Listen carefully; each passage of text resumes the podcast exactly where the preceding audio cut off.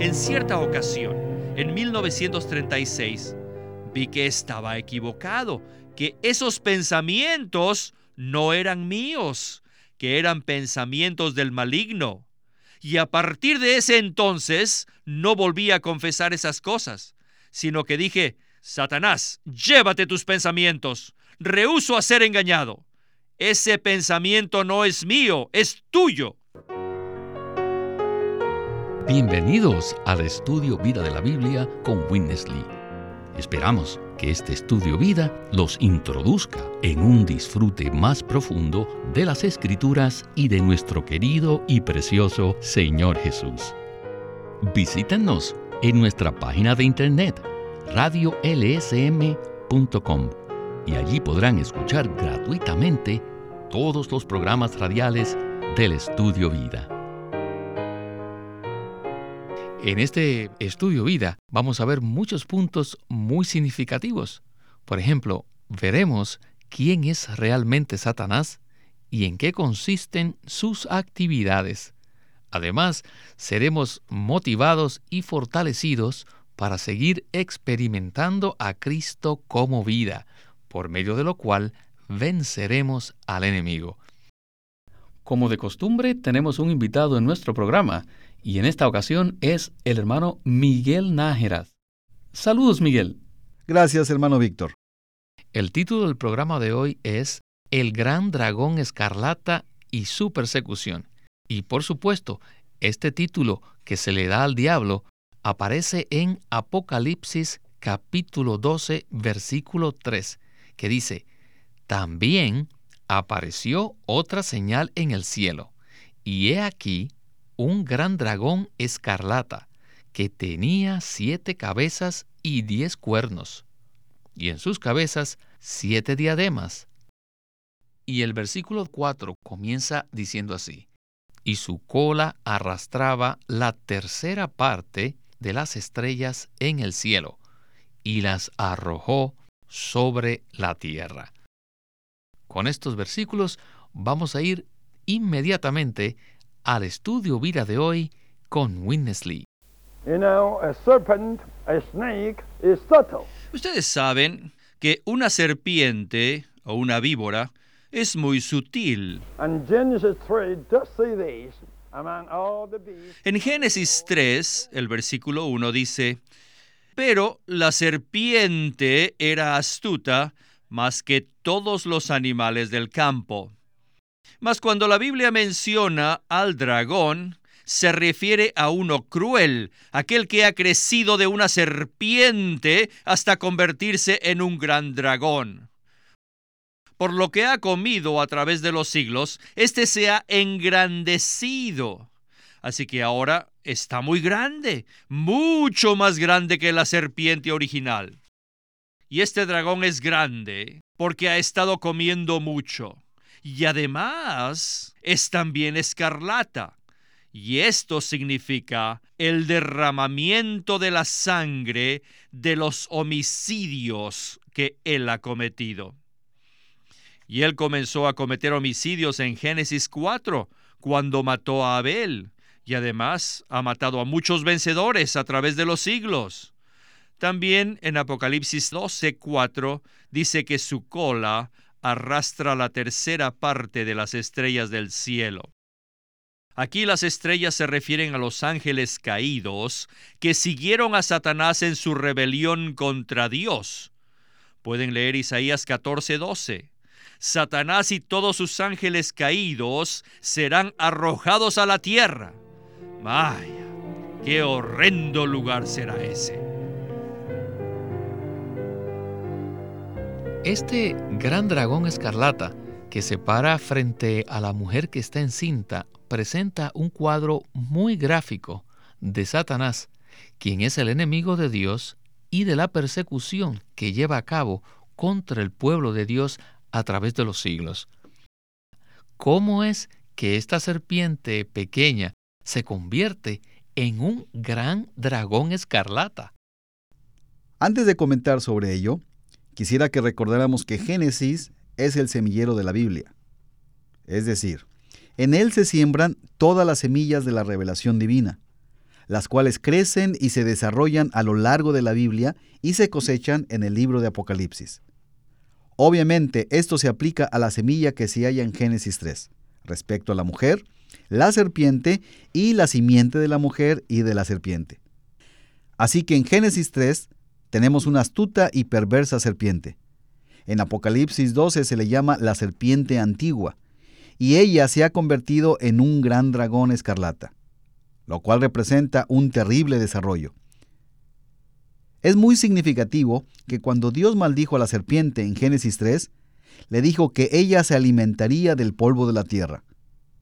Este polvo tipifica al hombre que Dios creó del polvo terrenal, y que para ese entonces había caído y se hallaba bajo maldición. Este hombre se convertiría en la comida de Satanás. Así que Satanás tiene un voraz apetito y la serpiente ha estado devorando todo lo que puede.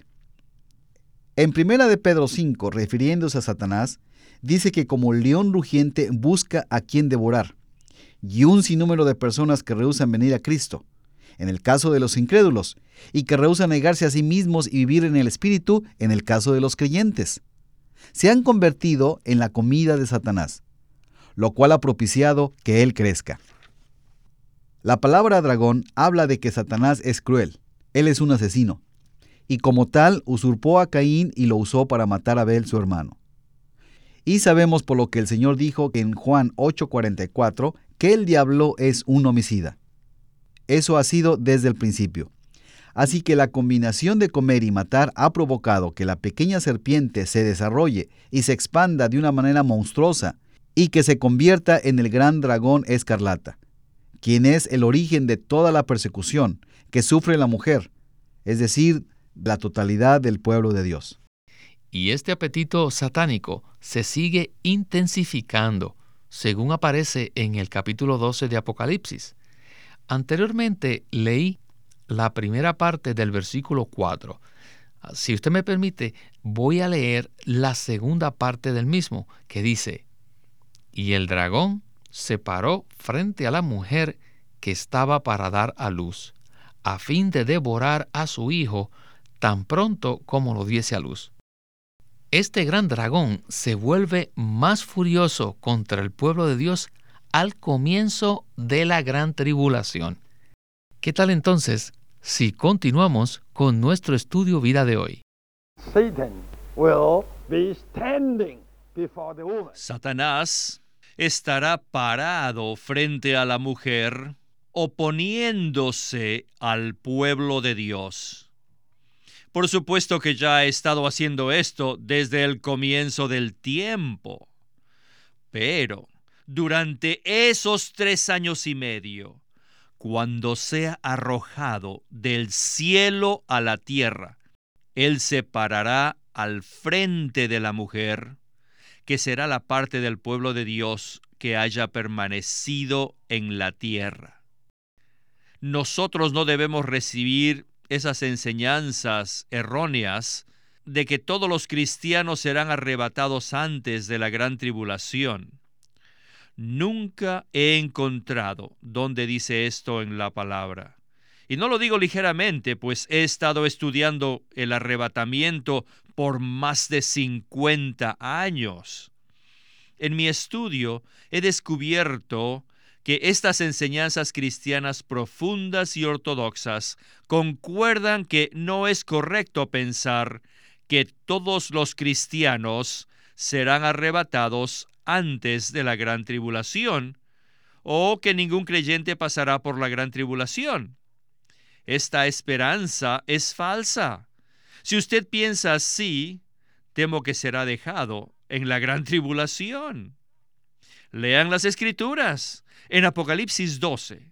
Primeramente, el versículo 5 dice que el hijo varón será arrebatado antes de los tres años y medio, y después que es arrebatado, aún faltarán 1260 días.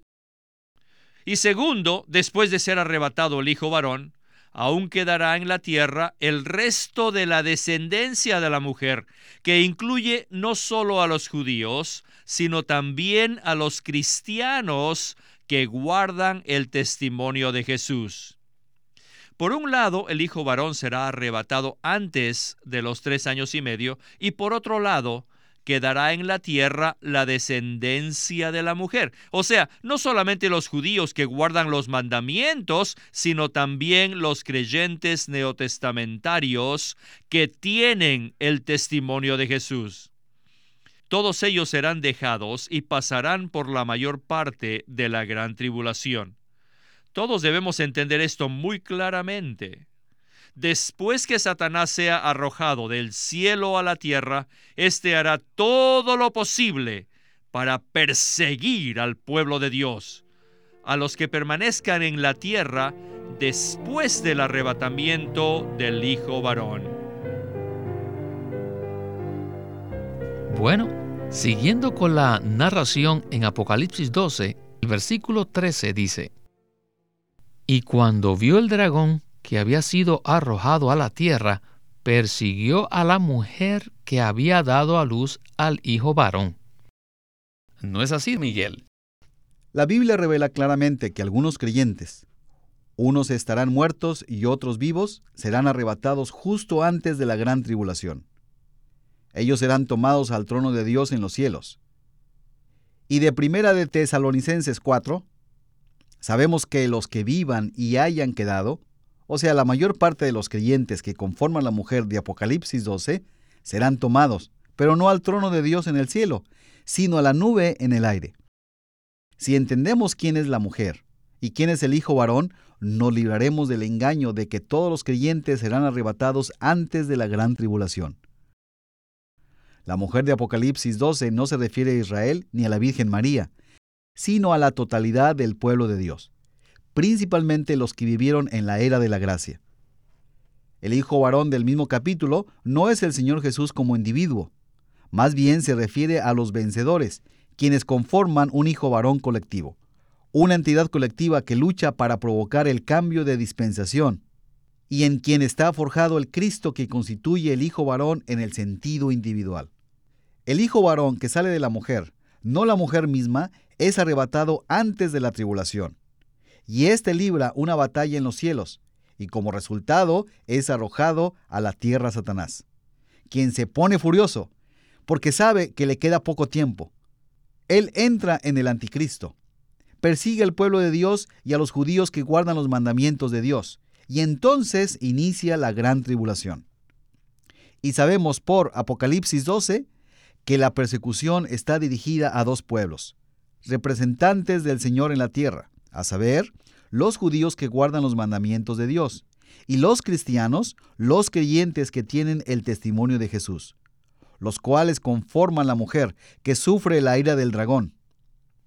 Esas verdades no solo deben tener una repercusión teológica, sino que deben afectar la seriedad con la que seguimos al Señor y nos preparamos para ir a su encuentro. Quiera el Señor iluminarnos. Amén. Volvamos entonces a Witness Lee para el último segmento del programa, donde se explicará el significado de los nombres del dragón. En Apocalipsis 12, del 9 al 10, se le llama el diablo y Satanás. Adelante con Witness Lee. La serpiente antigua, el sutil, el engañador. Ahora aquí en Apocalipsis 12, ya no es la serpiente joven, nueva, sino que es vieja, antigua, pues ya tiene cerca de seis mil años. Ahora es el diablo, el acusador, el que nos acusa ante Dios y también calumnia a Dios ante nosotros. Cuando Satanás va ante Dios, Él nos acusa ante Él. Y cuando el diablo viene a nosotros, este calumnia a Dios. ¿Y cómo lo calumnia? No crean que lo hace de una manera directa. No, no, no, no. Muchas veces, muchas veces Él lo hace de manera muy sutil. Algunas veces algo dentro de nosotros nos hace preguntarnos, ¿Por qué me trata Dios de esta manera? No crea que esto viene de usted. No. Estas palabras surgieron del diablo. Cualquier pregunta que ponga en tela de juicio a la Biblia, la palabra de Dios, les digo, eso es una calumnia. Si ustedes reciben esta calumnia, les digo que Él les dará otra mayor. Luego ustedes le dirán, oh, quizás Dios no es fiel. ¡Qué terrible calumnia! ¿Ven lo que hace? Él va a Dios para acusarnos y viene a nosotros para calumniar a Dios. Este es el significado que tiene su título, el diablo. El gran dragón también es llamado Satanás. La palabra griega que se traduce Satanás significa el adversario. Satanás no solamente es el enemigo que está fuera del reino de Dios, sino también el adversario que se opone a Dios desde dentro del reino. El enemigo denota al oponente que está fuera, mientras que el adversario implica un enemigo que está dentro. Satanás, ya sabemos, estaba antes dentro del dominio de Dios. No era alguien de afuera, sino que estaba dentro. Así que él era y sigue siendo el adversario. Déjenme decirles dónde está Satanás. No está solo fuera de nosotros, sino que también está dentro de nosotros. ¿Dónde está Satanás? Dentro. Él no solo es el enemigo que está fuera, sino el adversario por dentro. Hay un proverbio que dice, es fácil defenderse contra el enemigo, pero no es muy fácil defenderse contra un adversario porque está dentro, está en nosotros, en nuestra casa. Y si cerramos la puerta, Él se queda dentro. No lo podemos dejar fuera. Al enemigo sí, lo dejamos fuera, pero al adversario no. Él se queda dentro. Nunca lo han comprendido así, ¿verdad? Les digo, dentro de nosotros está el adversario. El enemigo no está fuera, sino dentro de nosotros. Y a veces, ¿saben qué? Muchas veces el adversario se hace pasar por mí. Nos hace creer que somos nosotros mismos. Y ni siquiera nos damos cuenta que es Él. ¿Sabían ustedes esto? Así que no deben culparse tanto. Tienen que decirle, Satanás ahora es tu culpa. Esto no vino de mí, sino de ti. No crean ustedes que son tan malos. Somos mucho mejor de lo que pensamos. Tal vez ustedes no tienen la osadía de decirlo porque ustedes mismos están engañados. Antes de 1936, yo estuve engañado por 11 años. Cuando me llegaban pensamientos sucios, yo los confesaba y le decía al Señor que yo era muy malvado, y entonces le pedía que me perdonara. Pero cuanto más confesaba estas cosas, más venían esos pensamientos inmundos. En cierta ocasión, en 1936, vi que estaba equivocado, que esos pensamientos no eran míos, que eran pensamientos del maligno. Y a partir de ese entonces no volví a confesar esas cosas, sino que dije, Satanás, llévate tus pensamientos, rehuso a ser engañado. Ese pensamiento no es mío, es tuyo. No debemos ser tan buenos con Satanás, ni dejar que nos engañe. Seamos osados y hablemos de esa manera. Nosotros no somos los malos, Él es el malvado. Como acabamos de escuchar, la palabra diablo alude al que acusa y calumnia por fuera, mientras que la palabra Satanás alude a nuestro adversario que opera por dentro. Winnesley presentó esto desde la perspectiva de la experiencia. Entonces, ¿podría usted abundar en ello? Nuestra experiencia debe estar sustentada por la palabra de Dios. Por un lado, nuestras experiencias en cierto sentido confirman la palabra de Dios. Por el otro, la palabra interpreta nuestras experiencias. Estamos hablando de la naturaleza de Satanás y el diablo, el carácter del adversario y el enemigo, lo que significan los nombres Satanás y Diablo. Así que con base en ello podemos aplicarlo a nuestra vida. Sabemos que cuanto más nos damos al Señor y a sus intereses, más nos ataca el enemigo por fuera y nos acusa delante de Dios. Por otro lado, de manera sutil y debido a nuestra naturaleza caída, Satanás como adversario está en nosotros y nos calumnia, nos acusa y especialmente nos hace pensar mal de Dios, diciéndonos que Él no se agrada de nosotros, que Él está molesto con nosotros, o llevándonos a pensar que Dios no es justo y que no es fiel. Todo esto es la actividad de Satanás, quien nos hace pensar que todo eso viene de nosotros. Así que necesitamos que la luz del Señor nos ilumine por fuera y por dentro, para que conozcamos las actividades internas de nuestro adversario y discernamos entre lo que viene de nosotros y lo que viene de Él, a fin de que valiéndonos de la palabra de Dios, lo rechacemos y nos opongamos a Él. Quiera el Señor iluminarnos a los que buscamos más del Señor, para que el enemigo que nos acosa, atormenta, acusa, calumnia y persigue quede descubierto. Quiera el Señor adiestrarnos para saber cómo resistir las actividades tanto del enemigo del adversario y para entender la naturaleza de la persecución del dragón. Y todo esto en perspectiva de la urgencia de que se manifieste el Hijo varón. Estamos en guerra y debemos conocer las estratagemas del enemigo, por medio del crecimiento en vida, la palabra de Dios y la edificación. Debemos ser entrenados a pelear contra Él y vencerlo a fin de traer el reino de Dios a la tierra, para la gloria de Dios y para la vergüenza de aquel que opera como enemigo externamente y como adversario interiormente, cuyo destino es ser aplastado bajo los pies de la iglesia por el Dios de paz. Aleluya. Que el Señor use estas palabras para liberar a su pueblo de toda atadura impuesta por el enemigo esa es nuestra oración. Que el Señor nos enseñe por medio de su palabra a vencer al adversario, al acusador, al calumniador. Amén. Que se repita su visita muy pronto, hermano Miguel. Gracias, hermano Víctor.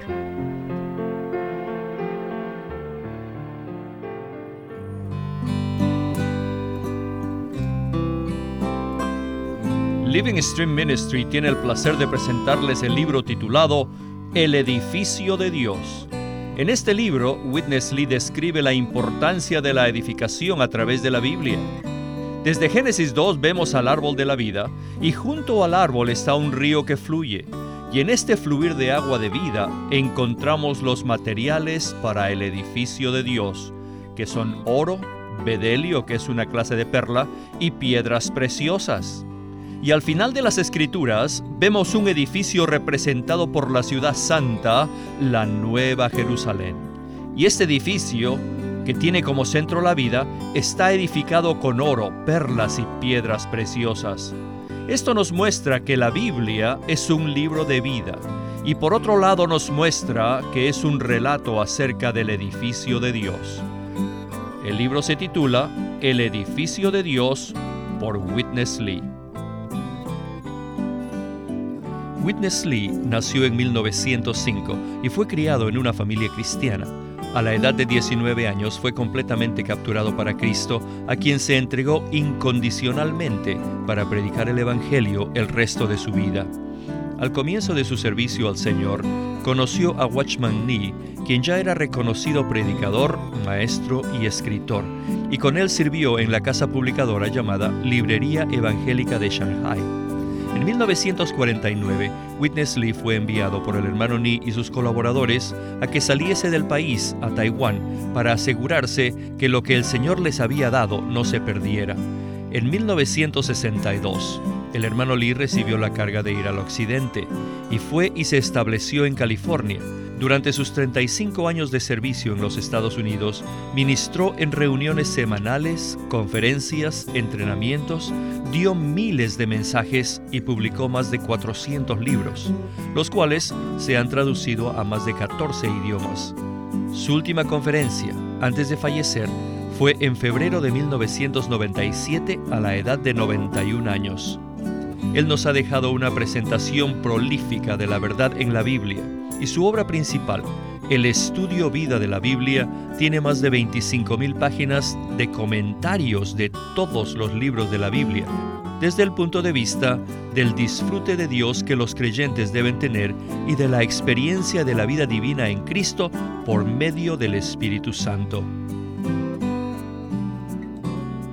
Queremos animarlos a que visiten nuestra página de internet libroslsm.com. Allí encontrarán los libros impresos del Ministerio de Watchman Nee y Witness Lee, la Santa Biblia versión recobro con sus notas explicativas y también encontrarán folletos, himnos y libros en formato electrónico. Por favor, visiten nuestra página de internet libroslsm.com. Una vez más, libroslsm.com. Queremos presentarles la versión recobro del Nuevo Testamento. ¿Y por qué tenemos esta versión recobro? Debido a que a través de los siglos el Señor ha recobrado muchas verdades de su economía entre los hombres. Desde los días de Martín Lutero en particular, este recobro ha progresado constantemente a partir de la justificación por fe, la cual fue recobrada en esos tiempos, hasta la verdad de experimentar la iglesia, el cuerpo de Cristo, vista y disfrutada por muchos cristianos hoy, este recobro ha sido como un hilo dorado que une la iglesia en el tiempo. Las verdades recobradas y la herencia de los creyentes deben ser poseídas y disfrutadas por todos los creyentes hoy día. El Nuevo Testamento versión recobro reúne en un solo tomo todos estos aspectos notorios del recobro de la verdad y la experiencia de la vida cristiana. Junto con el texto tenemos extensas notas de pie de página escritas por Witness Lee, a diferencia de anotaciones típicas para estudiar que giran en torno al contexto histórico, geográfico y biográfico de la Biblia, las notas de la versión recobro recalcan el contenido espiritual de la palabra de Dios, abriendo así la revelación de la verdad divina y subrayando la provisión de vida que está contenida en las escrituras.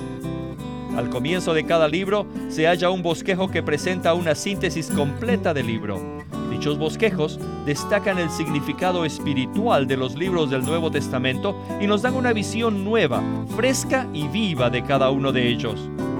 Ojalá que todos ustedes puedan tener acceso a conseguirse una versión recobro del Nuevo Testamento. Puede conseguirlas en su librería cristiana más cercana o llamando o escribiendo a Living Stream Ministry. Llámenos a nuestro teléfono gratuito 1-800-810-1149. 1-800-810-1149. Además, si desean, pueden comunicarse con nosotros enviándonos un correo electrónico a estudiovida.lsm.org. Una vez más, estudiovida.lsm.org.